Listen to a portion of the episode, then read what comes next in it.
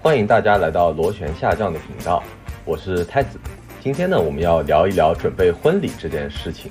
呃，因为今年疫情开放了以后啊，其实身边要准备婚礼、结婚的朋友特别多，然后有一些呢也已经呃举办完婚礼了，然后我参加了以后感到非常的温馨，所以我们今天请到了一位沉迷消费主义，同时又在备婚的朋友散人，请他来讲一讲他备婚的一个过程。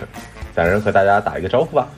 啊，大家好，我是散人啊。虽然我是被邀请来的朋友，但其实我又又又是我啊，毫无意外，毫无惊喜，又是我。其实这个请到散人呢，就是我有我就会有特别多好奇的点想问了。但是呢，我还是要从最本质的问题开始问起啊，就是请问这个散人，你这个婚礼呢，一共计划要办几场？然后都是为谁办的？嗯，好的，我先这个呃介绍一下背景故事啊。首先呢，我是一个生活在上海，然后成长在上海。然后也生于上海的人啊，就是俗称上海人 啊。然后这个我的夫人呢，呃，现在已经是夫人，因为我们已经领完证了。然后她是一个福建人啊，然后但是呢，她在上海工作，然后现在也在上海生活。然后未来的几十年，如果不出意外的话，我们两个也应该会待在上海啊，所以我们一定会在上海办一场婚礼。啊，然后呢，这个除此之外呢，就是我们可能会，呃，原本的计划其实是会去国外，啊，就是办一场，呃，小型的婚礼，然后差不多就是这样两场，然后在他家那边应该是不会再举办婚礼了，嗯，然后所以应该我们只会办两场，然后这两场呢，呃，海外的这一场呢。应该是就是家人啊，纯家人，然后连伴郎伴娘可能都没有的那种啊。然后本地的这一场呢，然后应该就是朋友，然后一些这个比较好关系的一些前同事啊等等啊，呃，然后这个太子呢就可能请不到啊，但但会邀请啊，差不多就是。这这样一个关系级别的人啊，哎，然后应该也是一场比较小型的活动，然后应该会在呃五十人到六十人之间吧，嗯嗯，然后呃除此之外就不会再办其他的了。然后另外呢，其实因为福建的风俗吧，就其实他们从呃两个人开始结亲开始，对，应该叫结亲吧，就是订婚或者在之前。开始，然后一直到生孩子的满月，呃，其实我细数过，差不多要办七场不同的这个酒席啊等等这些东西，呃，然后光婚礼其实就是流水席，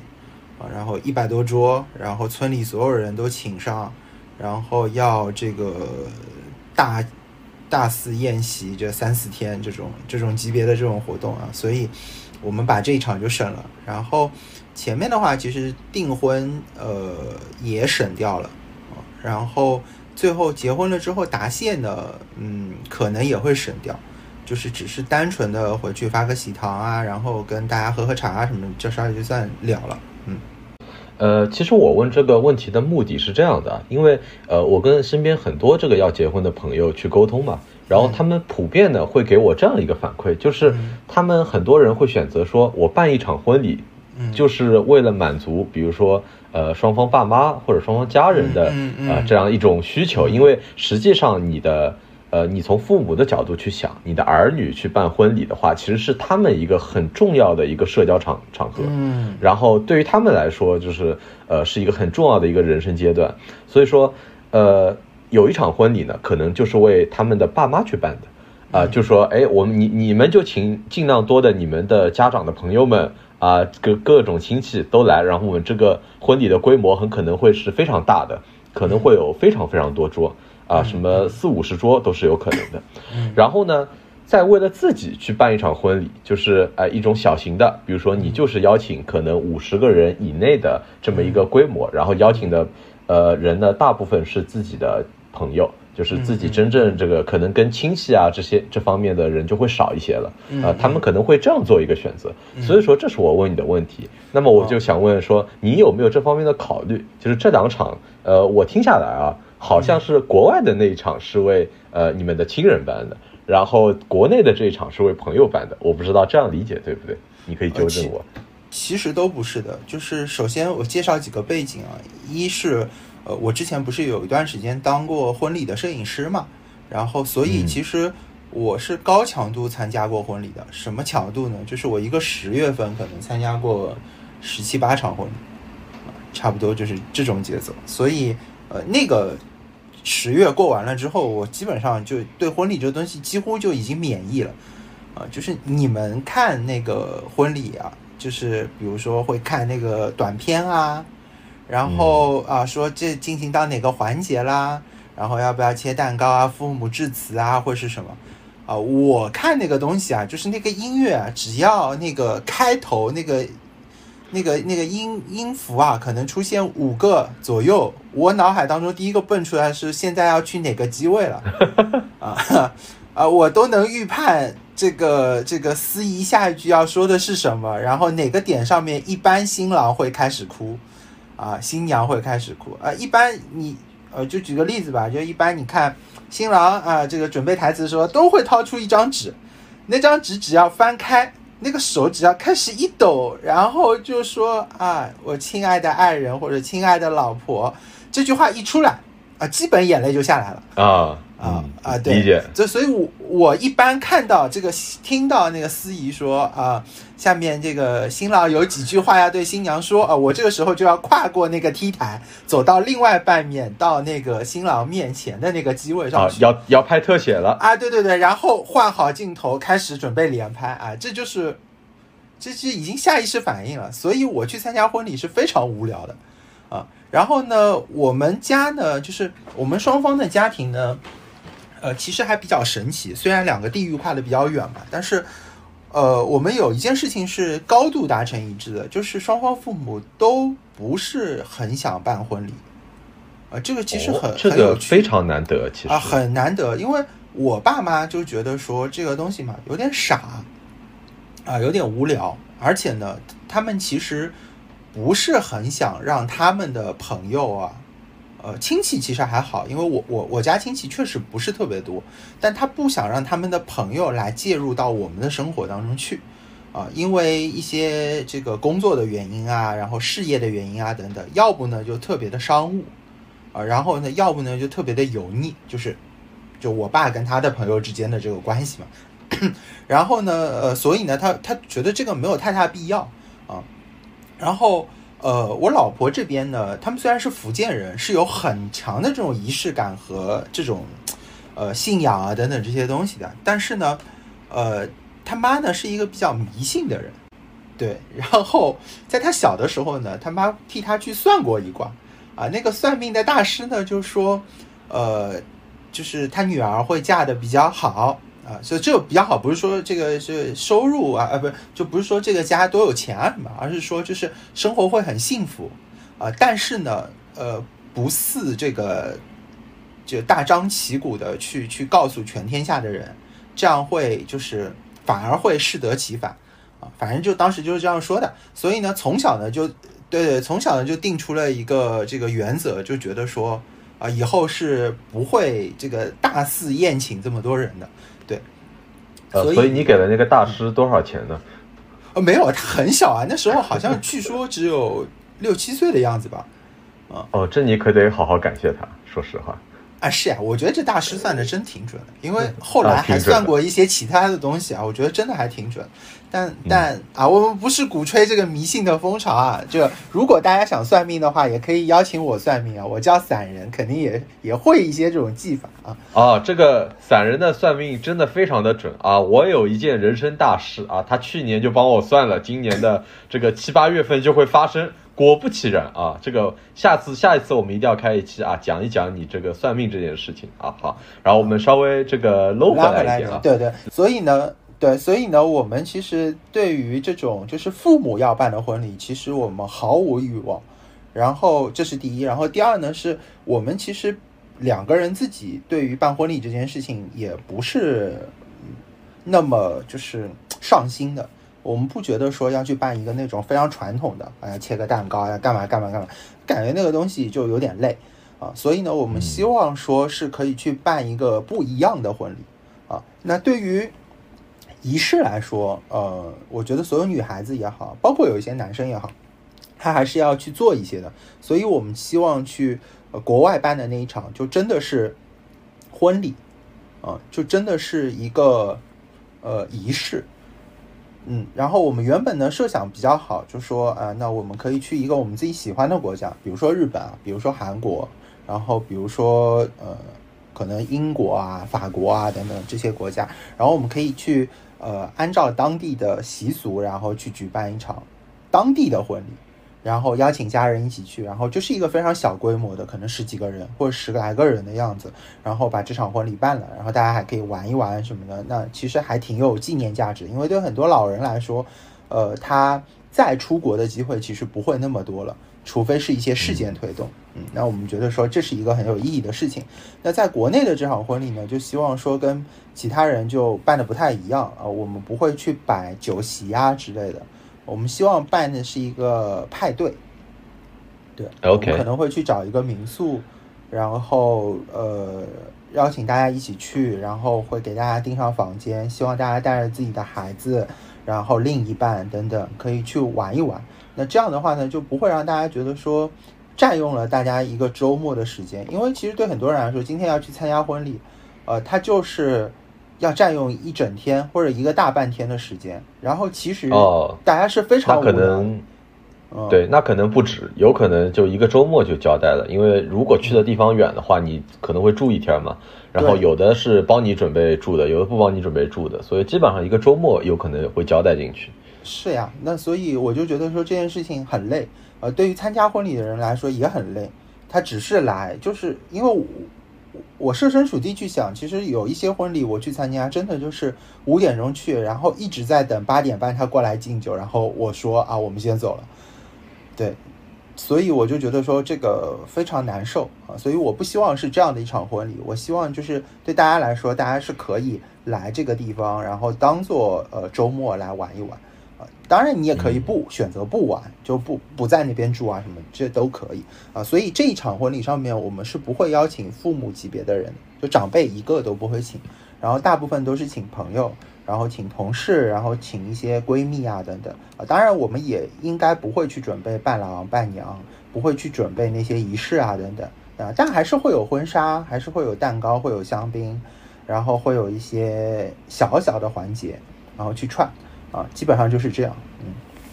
嗯，好的，感觉你有就是如此理解你们的这个父母，然后我觉得也是蛮幸运的一件事情。呃呃，然后其实对，其实你说到去国外办婚礼这件事情啊，就会让别人觉得说，哎，这这是我一个特别遥不可及的事情，因为去国外办婚礼，说实话就是。首先，一个是经济上面的考虑嘛，还有一一个是你会觉得说我要准备好多东西，因为你在国内办一个婚礼，你都要提前特别久的时间，你去准备场地啊，你可能去准备司仪这些。当然，现在在你的这个设定下，可能不需要了。嗯所以说，其实我想知道，就是说，呃，这两个婚礼啊，有哪些东西你是要提前特别久时间去准备的？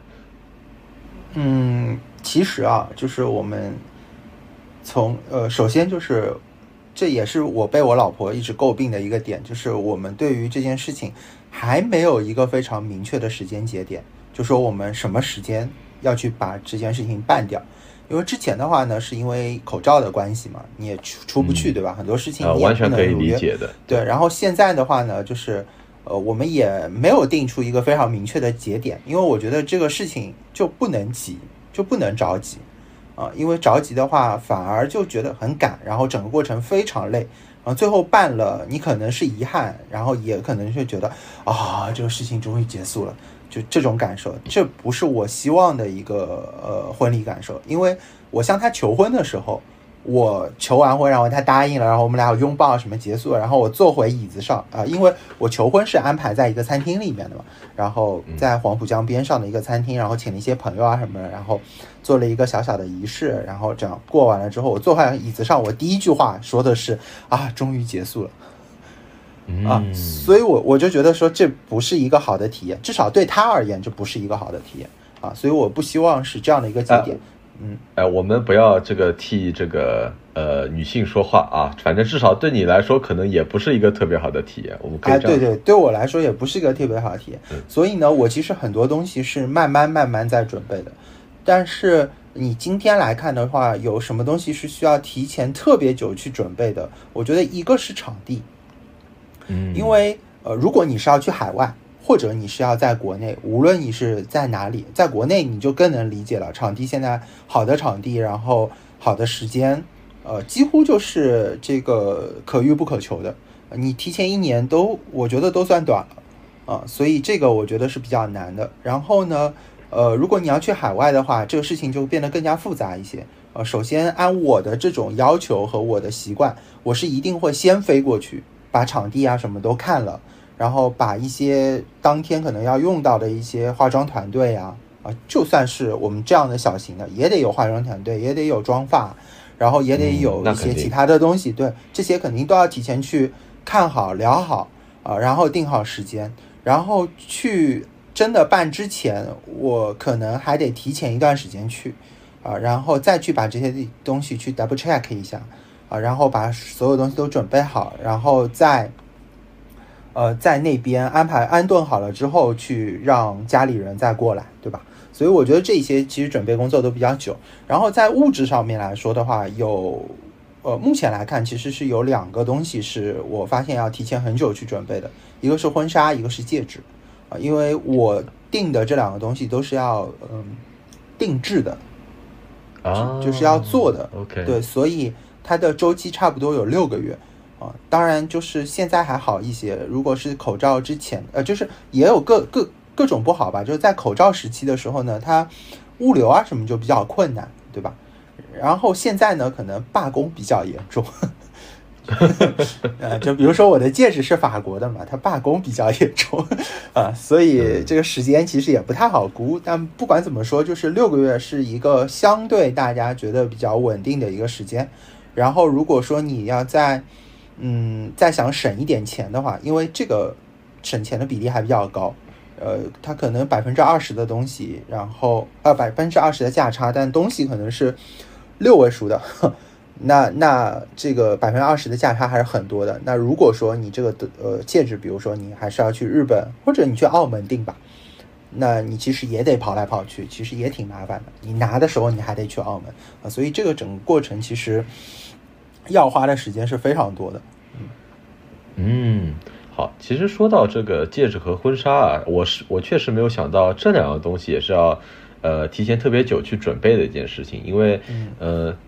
就是我们说传统的婚礼上，其实你定好场地了以后，你就定好了时间，然后在这很长的一段这个周期当中，其实这两样东西的准备时间还是比较充分的，这个是一般的理解。当然，你定制的话，确实呃让我非常的意外。呃，那说到这两样东西，除了这两样东西以外，还有什么比较贵的一些婚礼准备的单品可以跟我们分享一下吗？呃，现在来说，从从我的这个现在已经准备的这些东西来看的话，好像能达到这个数量级的其他单品已经没有了。对，哎，哎，等一下，等一下，呃，要不你干脆说一下，就是你到目前为止准备了哪些东西吧？因为我觉得你的贵和我的贵定义可能不太一样。啊，首首先就是我们我们先说一下，就是我们家的这个戒指呢比较特殊，我们家有四个戒指。对，就是我只有一个，我老婆有三个戒指。这个是一个我我相信跟你们都不太一样，因为一般情况下有有一个对戒，然后最多还有个钻戒，然后那也就是说，对对，你会有三个戒啊两个戒指嘛，然后对，但他有三个戒指，呃，这是得益于我们。呃，归功于归功于我们遇到了一个非常强的销售，就是这个销售真的非常厉害，因为因为我其实想，嗯，应该说我想娶她之前，我已经先去把戒指看了，但是呢，我是一个就是、哦、呃，第一我是这个选择恐惧症，然后第二呢，我是一个嗯，我觉得这种事情不需要避讳的人。啊，所以呢，我是带着他再去挑了一次，啊，那么也就是说，我是有了一些预设带他去看的。那么我们就先去看了对接，因为我对我自己的戒指我是完全挑不出来的啊，然后我就先挑着他的这个戒指，然后他的这个戒指戴上去之后，他非常喜欢，以至于说呃，我们呃再补充一下，就是我们戒指买的都是尚美的，然后钻戒的话呢，买了一颗是呃 Harry Weston 的，然后呃其他呃就是反正剩下三颗戒指都是尚美的啊，然后呃。对我先带他去看了尚美的这颗婚戒，然后他很喜欢，那么我们就开始去看我的那颗婚戒，然后看我的婚戒的时候呢，这个销售呃丝毫不关心我买什么婚戒，对，因为这个两个婚戒，呃，他的婚戒是我的婚戒的三倍的价格啊，然后他丝毫没有在关心这个东西 啊，那个销售就说啊，就这两个。啊，这这个贵一点，这个便宜一点，你看一下，你喜欢哪个就行了。我当时就很郁闷，我想我付钱，你怎么这样对我啊？但但那个销售就在我们看，哎，你说，那我觉得没问题啊，就完全没问题，他瞄准了最关键的人物啊，我觉得这个销售做的非常好啊。那我告诉你就你往后听，其实这个事情还发生了一些转折的啊。然后呢，我们买呃他的等于婚戒挑好了，然后我的婚戒呢在犹豫过程中，那销售就说啊没事，你慢慢犹豫啊，然后拿了两杯这个巴黎水给我们，然后我们坐下来，然后在挑的时候，他突然问了一句说，哎，你钻戒挑好了吗？是你们已经求过婚这个这个了之后，然后你再来买的对戒呢，还是说你们都还没有看？啊，我说呃我老婆说都还没有看。他说：“哦，那你钻戒准备买哪个？”嗯，然后我就说了，我说我准备买哪个的钻戒。然后那销售就愣了一下，啊，然后就跟我老婆说：“哦，那你确实也不需要再挑别的戒指了。”然后呢，呃，我就那个时候我看的是在尚美里面的那颗那个戒指，然后那个戒指好像是嗯二十几万的样子吧。对，差不多就是一个嗯，跟 Angelababy 同款的，但是没有它那个钻那么大的那那个样子的。对，然后呢，这个他就说啊，那我拿出来给你看一下，你看这个戴在这里，然后这个戴在这里，对吧？这两个戴在一起很好看。然后我老婆就啊，然后我老婆就说，这个戒指好看是好看，但好像看起来太复杂了啊，会不会就是因为我带他去看的时候，他才二十六岁的样子啊，他会说我会不会压不住他？就感觉我没有那个气场去压住他们，然后那个销售抓到了这个重点，然后跟他说：“哦，完全不会啊，就是我们之前我有一个就是呃客人，然后他就是二十几岁，然后买了一个这样的戒指，然后搭配的也是这个婚戒，然后就很好看嘛，然后就还甚至拿出了他结婚时候的那个照片给我们看。啊，然后我老公说：啊，那确实挺好看。然后那个销售从里面拿出了一颗。钻石比较小的一颗戒指，那个钻石才三十几分的样子，啊，就三十几分，五十分不到的样子吧，差不多一个很小的戒指。然后他说他还配了一个这个，然后这这个跟你的那个婚戒是可以叠戴的，然后就给他戴上。戴上之后他说，哎，这样看其实也挺好看的。他说，对他就是觉得说日常嘛，都带一个这种几十万的东西在手上也不安全，对吧？那去上班的时候也觉得很招摇，那所以呢，日常这个东西它是不太戴的，除非是一些重要的场合。它大部分情况下就是配了一颗这样小一点钻石的一颗戒指，然后这两个叠在一起就很好看。我老婆瞬间就被种草了，啊，就它就是一个日常版的钻戒，并且可以跟对戒搭配在一起，然后效果非常好，对吧？对，而且搭配在一起之后，它的效果非常好看。然后 确实很好看，然后我老婆就心心念念就是上面这颗戒指，她其实对那个二十几万的戒指都已经不那么上心了，她就一直在想说上面那个戒指，因为那个戒指要停产了，就是她对于停产这件事情是没有办法忍受的，对，然后就立刻叠叠加了一个这个绝版 buff，哦，对，绝版 buff，然后呢就说国内就这么一颗了。啊，然后呢？这个当时我们看的时候是在上海的恒隆，你知道吗？然后我当时心里就犯嘀咕了，我就在想说，哇，这个东西差价还是蛮大的，我想去外面买不行吗？啊，然后我又被他说了之后，我又很难受。然后这个时候呢，我就就后来的故事就是我我找到了一个三亚的销售，然后我们去免税店买到了这个戒指。然后这个戒指呢，还是我让那个销售从上海的恒隆调过去的，但我免了百分之 对，但我免了百分之二十三的钱啊，所以我觉得还挺爽啊。对，但是呢，呃，事实上就是买了三个戒指。对，然后呢，呃，在那边的时候呢，那个销售就很好嘛，因为他的那两个戒指已经挑定了，但我的戒指没有挑定。那个销售就对我的服务非常贴心啊，然后他就给我推荐了好多个戒指，然后最后再要买单，就我我在刷卡的前一刻，我问了那个那个销售一句话，我说男版的戒指就没有一个上面是稍微有点钻的吗？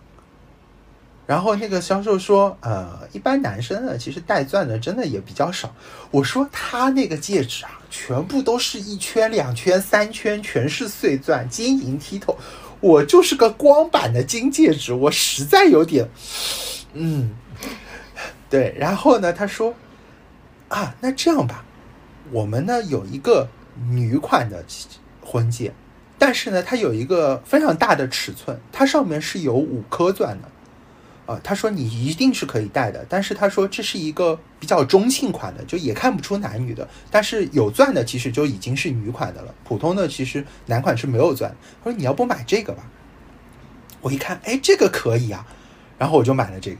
啊。所以其实，在整个这个购买婚戒的这个过程当中，我是遇到了两个非常强的销售，然后这两个非常强的销售直线就把我们戒指的这个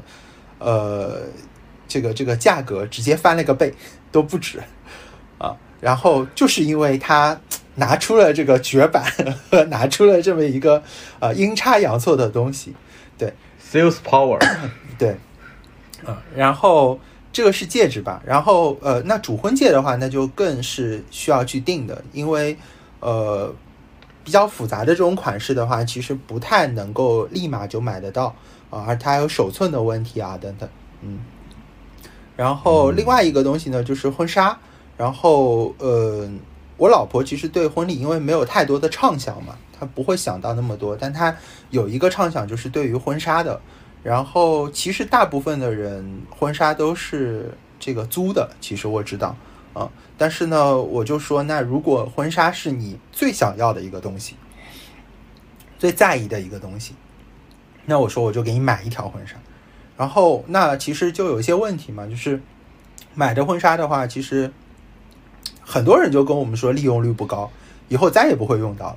对吧？那确实是这样。嗯嗯，对你哎，你们当时是买的吗？还是租的？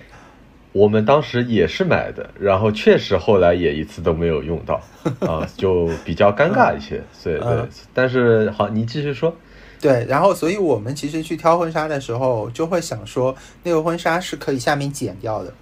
啊，它可以变成一条礼服的样子，就是它可以改成那个款式。对，然后另外呢，就是说，嗯，他有一个计划，他希望说未来的每一年的结婚纪念日的这一天，然后我们可以去一个地方，哪怕只是吃顿饭，对，我们可以一起拍一张照片，啊，然后就是穿着我们结婚的衣服。然后我就跟他说：“那你对我的要求似乎太高了一些，啊，因为我很难保持我很难保持我的身材永远都能塞得进这套衣服，对吧？很难了。对对，但这是一个美好的畅想，所以呢，我们就去订了一套婚纱。而且婚纱这个东西，你其实还真的挺难去国外什么去买的，所以我们就在国内买了。”然后我们买的是这个 vivo one，嗯，然后去去挑了一个还挺适合它的款式啊。然后这个时候呢，我们又遇到了一个非常强的销售，啊，他就我老婆去去看了那件婚纱，然后就说这个好像看着不是很好看，但是呢，他说感觉上好像又还可以。然后那个销售就说，你来之前我就想推荐你这款，这款上身真的很好看。很好看，很好看，很好看，感觉像那个李佳琦附体一样。对，他说真的很好看，你要不试一下吧？他说我真的劝你试一下，就真的这个婚纱就仿佛就是为你设计的，真的，你试一下，你哪怕就试一下，让我拍张照，以后可以给别的客人看都好。嗯，谁又能拒绝这样的销售呢？对呀、然后我老婆就试了嘛，然后试完之后，哎，还真的很好看。但是呢，嗯，很好看之后呢，我们其实没有办法立马就下定决心嘛，就说哦，就它了，因为试的就这一条啊。这里还有一个插曲，就是 vivo One 的婚纱试纱是要试纱费的，然后它的试纱费是按套算的，哦，就是你试一条它就是五百块钱，再试一条再是五百，再试一条再是五百，反正你试吧，你试十条就是五千块钱啊。嗯，这个钱也太好赚了。是这个钱太好赚啊！然后呢，但是因为那天我们其实是知道是一定会买的啊，因为其实本来心里面就有一些目标才去的啊，然后但是目标的那条到底就是我付钱的时候我们都没有试过啊，就是因为第一条上身就觉得这条会比目标的那条更好看一些，然后第二条呢，他拿出了一条是我们比较喜欢的一个款式，是上面看起来是有一点中式的，啊，然后下面呢又是一个比较西式的这种裙子，所以就比较特别嘛，一般其实你也很难找得到。然后这一条呢穿在身上，呃也好看。然后这时候销售又说出了一句名言哦，我觉得这个 vivo 的销售真的比尚美还要强。那个销售就说，啊，因为我老婆试了之后，她本来担心自己手臂这这块会不太好看，就上身之后发现，哎，好像这条也蛮好看的，她就开始慢慢纠结了嘛。然后那个销售就跟我老婆说，这个王太太，你不用这个担心这件事情啊，因为你穿我们家的所有的裙子都是好看。呃，我我可以说这这个话好像也比较普通啊，我感觉作为销售很正常啊，这个话。啊，你觉得你觉得很很正常对吧？对啊，他说我觉得很正常啊。他说我给你去挑一条，我觉得整个店里面最难看的裙子，你来试。最普通的裙子，他不是说难看，他说最普通的裙子你来试，然后就拿了一条真的就是 vivo One 里面最基本的基本款，呃，可能才呃两万多块钱的样子，啊，就在这家店里面两万多块钱是很便宜的，当然它单价来说其实也已经很贵，啊，然后呃也确实上身也好看的，对对，然后就证实了他说的这句话，所以他的意思就是你整个店里面你就去挑吧，啊，只要你看得上眼的，你穿上身一定都好看。嗯，他的意思就是，反正你是一定要在我店买了啊，你买哪一个我无所谓，我都能赚大钱。哎，对，没错。然后呢，他之后，啊、这个举动之后，他就带我们去看了，呃，整个店里面最贵的裙子。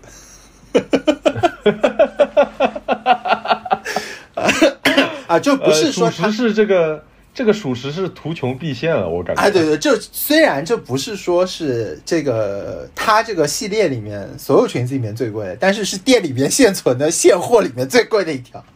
啊。然后我们就去看了啊，那条裙子是真的很好看。然后呢，他就上身，上身穿的时候呢，他在外面等我嘛，就是是另外一个人陪他进去穿的。然后呃，我我在外面等着他，然后呢，那个销售呢就坐在我边上，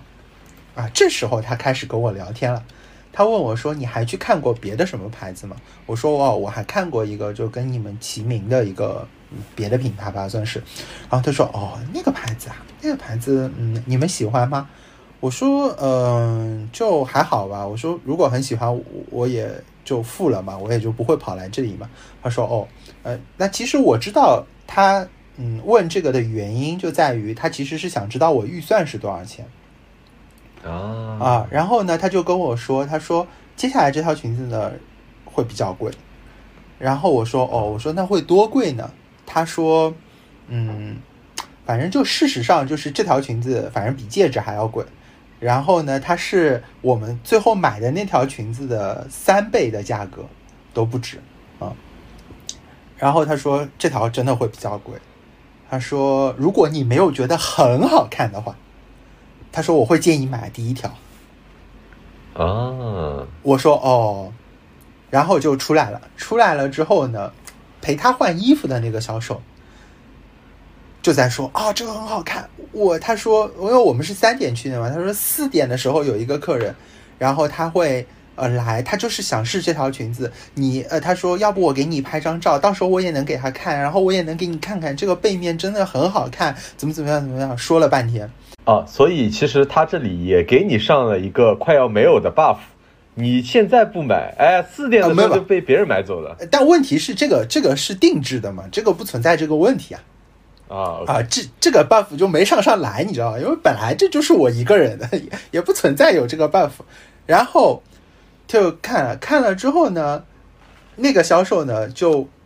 就是陪在我边上那个销售就问我，他说：“你觉得哪先生？你觉得哪一条好看？”我说：“啊，我说那是肯定就是这条好看了。我说这个毋庸置疑了。然后呢，但是我说，嗯，我就问我老婆，我说你喜欢哪条？我两条都喜欢。然后我说：“那你是准备买两条吗？” 我其实心里在颤抖，你知道吗？然后我问他，很科学呀，你你要举办两个婚礼，对吧？一个国内穿，一个国外穿，很科学啊。哇，这个价，这个我还是没有办法接受花这么多钱在婚纱上的。啊、对。然后呢，这个呃，我老婆就跟我说。啊，那倒没有。她说我肯定要挑一条了。她说我就觉得说这个，好像这条裙子，呃，就跟那个戒指一样嘛，就感觉有点压不住的感觉。对，但是另外一条裙子感觉就更像我一些，比较可爱一些，然后比较青春一些。而且事实上就是我拍两张照片发了朋友圈嘛，就大家去呃 A 和 B 里面去挑选的时候，大家都挑了第一条，都觉得他穿第一条更好看。嗯。然后这个时候，我边上那个销售就说：“我也觉得，所以我跟你说啊，一进来的时候我就跟你说，我就准备给你推这一条，啊，没问题的，就是这条最好看。啊，你看店里最贵的你也是了，最便宜的你也是了，就是这一条了。我跟你说，这条就已经写上了你的名字，啊。然后我老婆就经过这一连串的洗脑，我老婆就觉得说，没错啊，就是第一条啊。”啊，第一条就是我的裙子啊！我要便宜也便宜不下来了，我要再贵也没有什么用了啊！就是这一条。然后这个进去换了身衣服出来，很爽快的就跟我说：“就它，我要了，我就要它。”然后悄悄的问我在预算内吗。然后因为经历了这个过程啊，我也觉得本来有点贵的这条裙子也已经不贵了 啊。于是乎，我就坚定的选择了这一条啊，我就说啊，好，那就这一条吧，那就买了。啊，所以这这两个是我们定的。然后呢，是原本觉得说在婚礼过程当中我们会最纠结的两个东西，因为它单价是最高的嘛。啊，但其实整个订购的过程非常之顺利，戒指整个挑选的过程就花了十五分钟。然后中间我带他去看了其他的所有市面上的婚戒品牌，我连周大福都带他去看了。啊，也也对对，没错啊，但他没有没有丝毫动摇，然后最后我们就去买下来，然后婚纱从走进店门到我最后刷卡，我看了一下，花了二十分钟四十七秒，啊，这个我觉得也是 婚纱史上最快的一次成交了啊，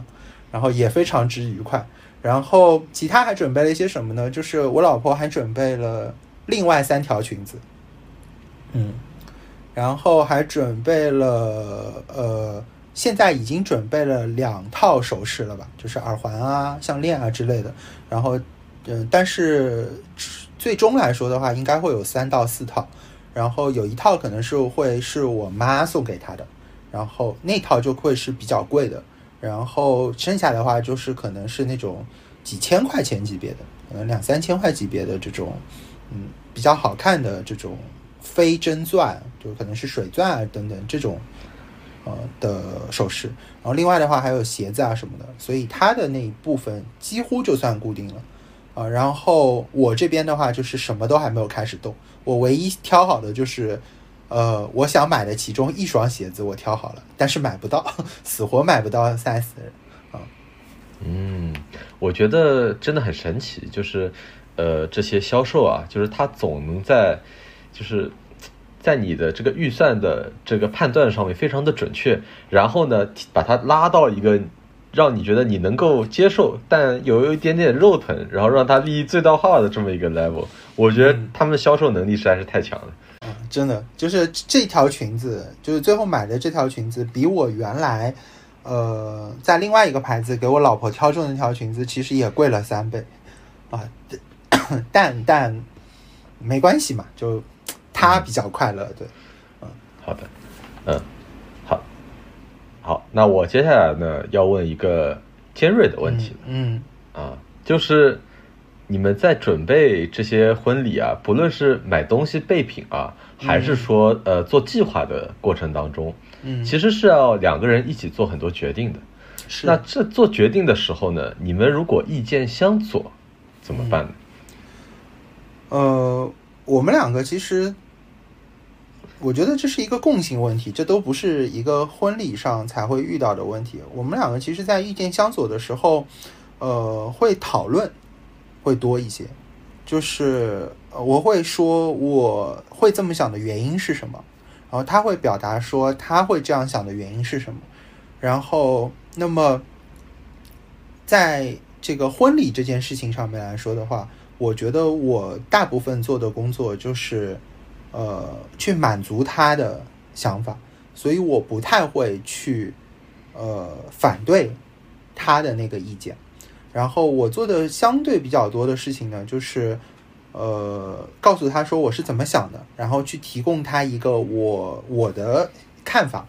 然后如果他觉得说，嗯，但我还是喜欢那样，那 OK，那就是那样，因为在我我的。呃，想法里面就是婚礼这件事情，还是嗯，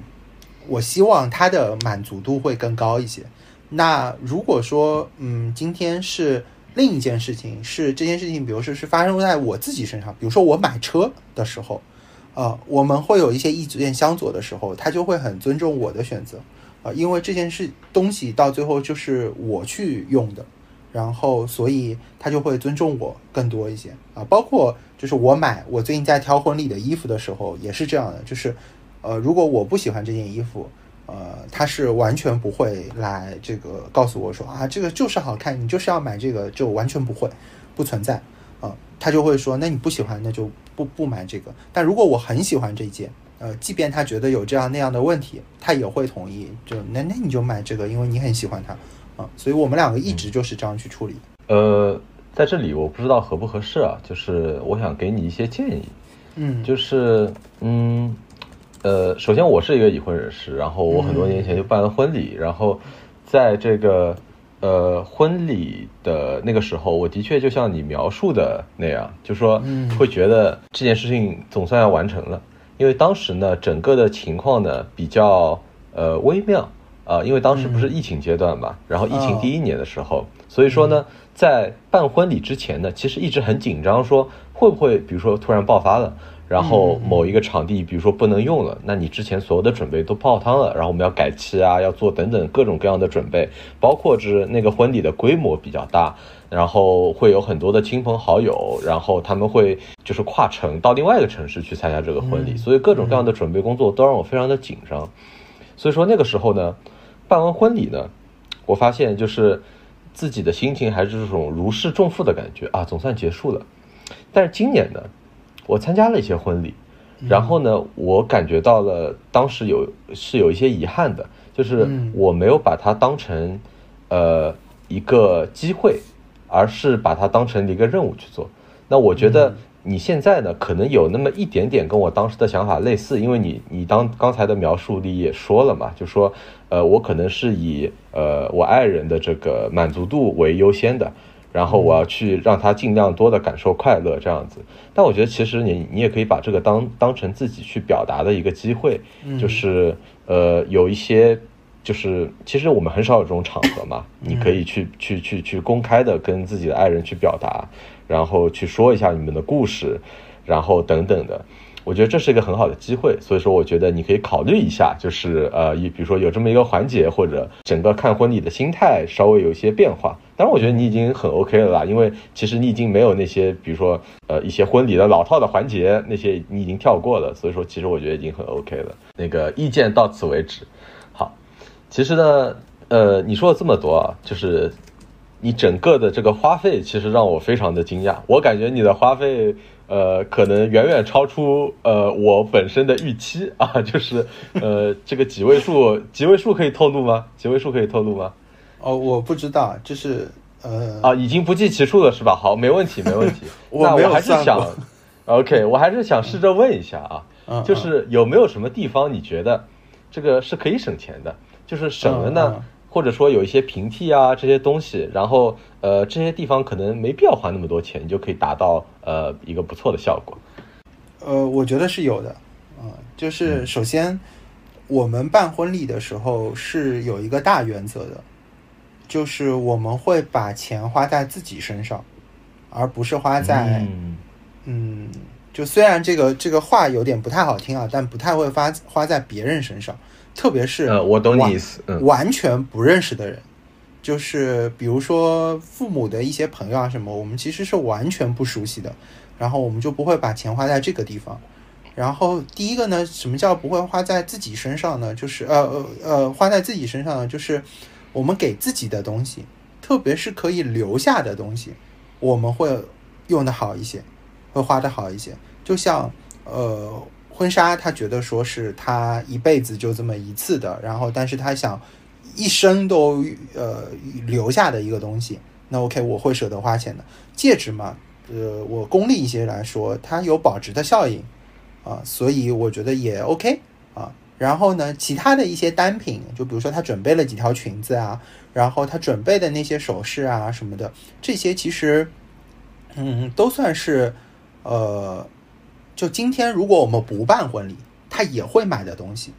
嗯，一些这个正装嘛，一些场合肯定会穿的，或者至少也是保值的。嗯呃，其实它都达不到正装的水平，就是一些可能我们今天去情人节，我们俩自己去吃个饭，他也会穿的那种呃连衣裙，然后只不过说是它呃品牌上面可能会比日常我们买的再好一些，再稍微贵一些啊，就仅此而已。呃，然后又或者说是平时嘛，他买回来他第二天就穿了，但是呃现在嘛，他可能会放一段时间再穿，就等到那一天之后才穿。但无论怎么说，这都是我们日常会呃会用的一些东西，所以我们会把这个嗯、呃钱花在这个地方。然后第二个，是我们不太会花在排场上啊，就是比如说我们去做一个。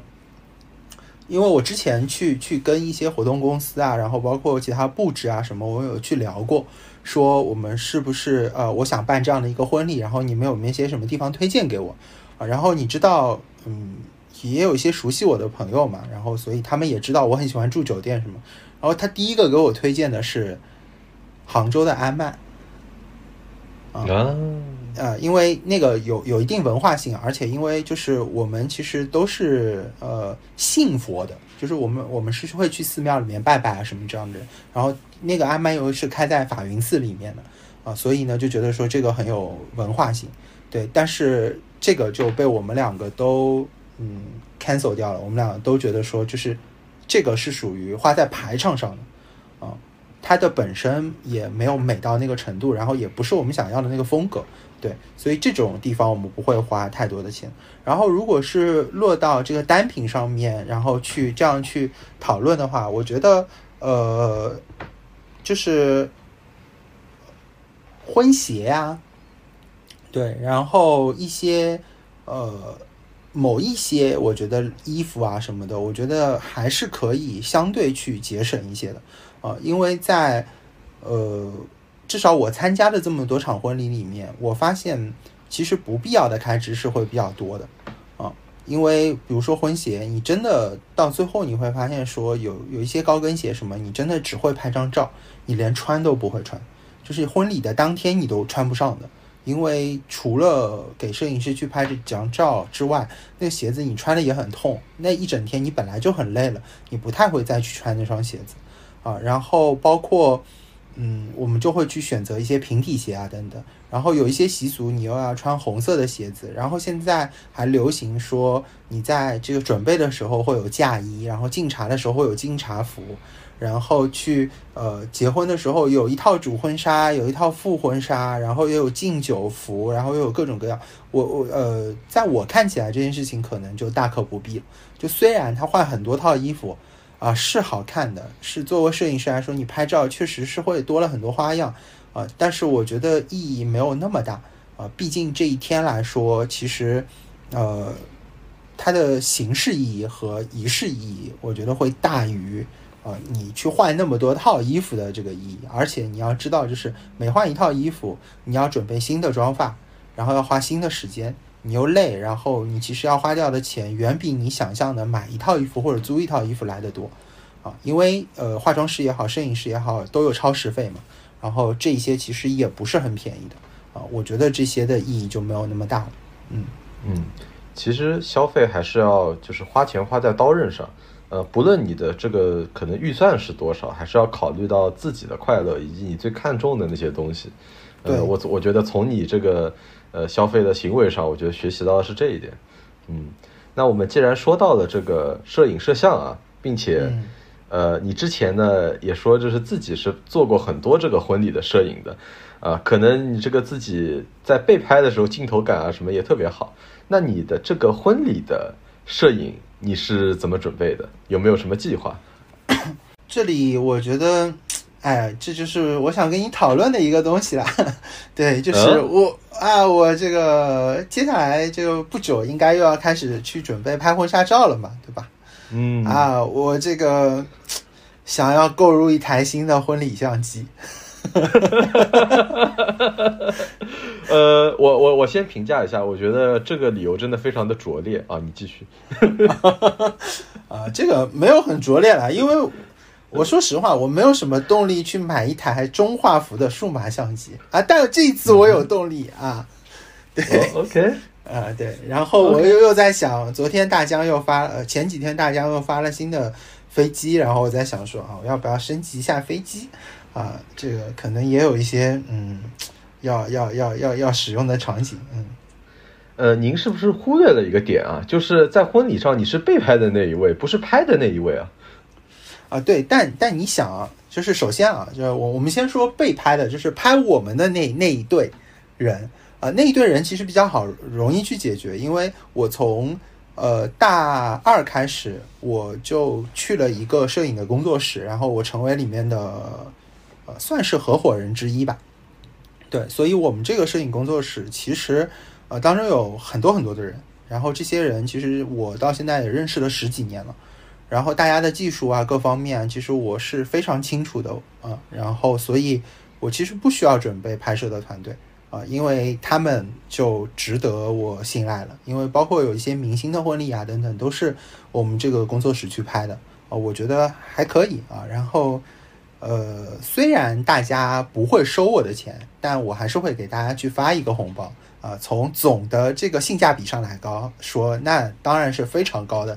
啊，因为这个收万人的钱和这个我给的红包之间相比，还是有有很大差距的，对吧？啊，然后包括之前，比如说我们求婚啊，然后去呃这个领证啊等等的照片，都是他们去拍的啊。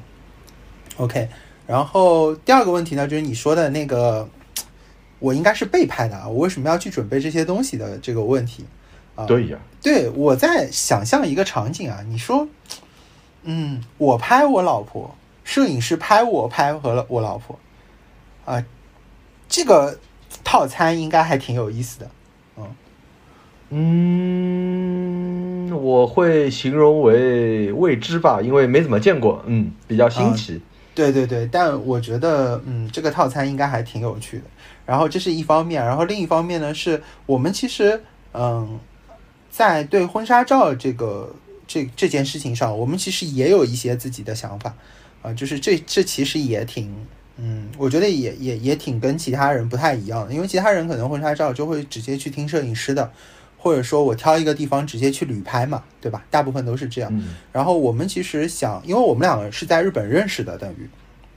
对，所以我们应该会想去日本拍婚纱照，包括我们第一个去旅行的地方也是日本。啊，所以我们会想去那边，所以我可能会带着我的摄影师去那里，